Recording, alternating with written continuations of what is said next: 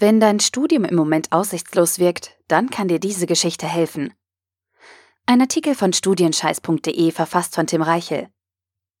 Vorlesungen, Prüfungen, Studienarbeiten, Nebenjob. Es gibt Phasen in deinem Studium, in denen deine To-Do-Liste aus allen Nähten platzt. Eine Aufgabe jagt die nächste und deine Zeit reicht vorn und hinten nicht.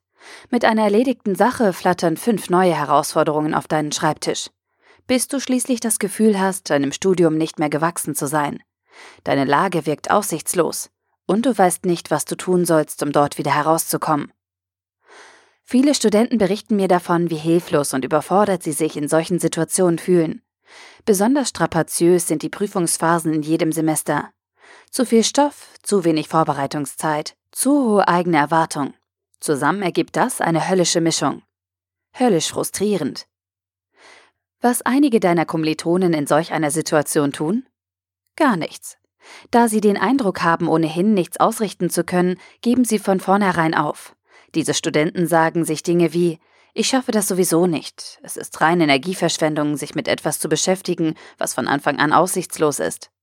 Am besten melde ich mich krank oder gehe einfach nicht zur Prüfung. Ich falle eh durch. Und diese Einstellung hat zur Folge, dass sie tatsächlich durchfallen, sich bestätigt fühlen und es beim nächsten Mal genauso machen. Ein Teufelskreis. So macht Studieren irgendwann keinen Spaß mehr. Vor kurzem habe ich eine kleine Geschichte gelesen, die sehr gut zu diesem Thema passt und dich zum Weitermachen inspirieren kann.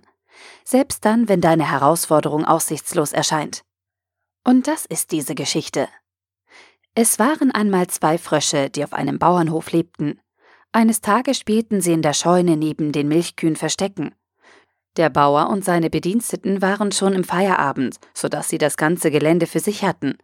Als die beiden Frösche einen Moment lang nicht aufpassten, fielen sie in einen halbgefüllten Sahnetopf.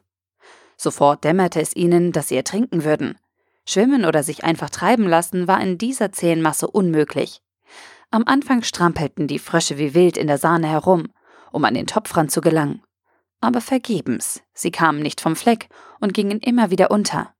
Sie spürten, wie es von Minute zu Minute schwieriger wurde, an der Oberfläche zu bleiben und Atem zu schöpfen. Nach einer Weile sprach es einer von ihnen aus. Ich kann nicht mehr. Hier kommen wir nicht raus.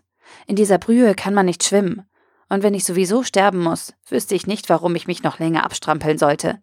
Welchen Sinn kann es schon haben, aus Erschöpfung im Kampf um eine aussichtslose Sache zu sterben? Sagte er, ließ das Paddeln sein und ging schneller unter, als man gucken konnte. Er wurde buchstäblich verschluckt von der dickflüssigen Sahne. Der andere Frosch ließ sich davon nicht beeindrucken. Er war hartnäckiger als sein Kollege und vielleicht auch ein kleiner Dickkopf. Er sagte sich, es ist richtig, ich habe keine Chance.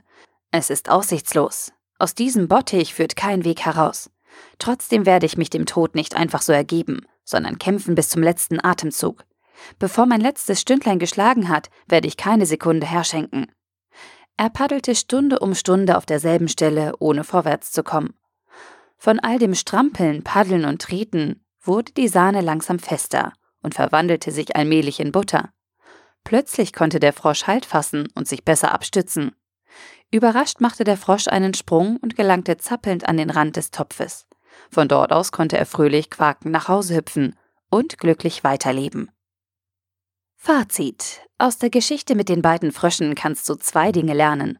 Erstens, achte auf die versteckten Froschanteile, wenn du dir das nächste Mal ein Butterbrot machst. Zweitens, und erheblich wichtiger, viele Situationen sehen nur aussichtslos aus. Sie sind es aber nicht.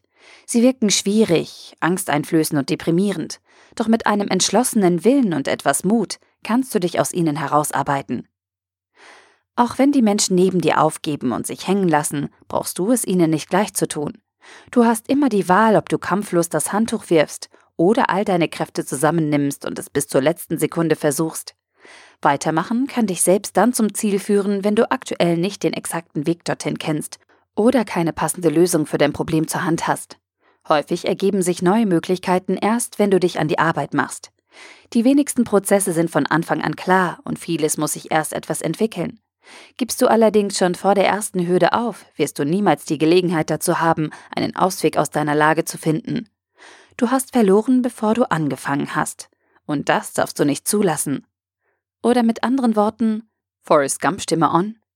Das Studium ist wie ein Sahnetopf. Man muss strampeln, wenn man glücklich wieder herauskommen möchte.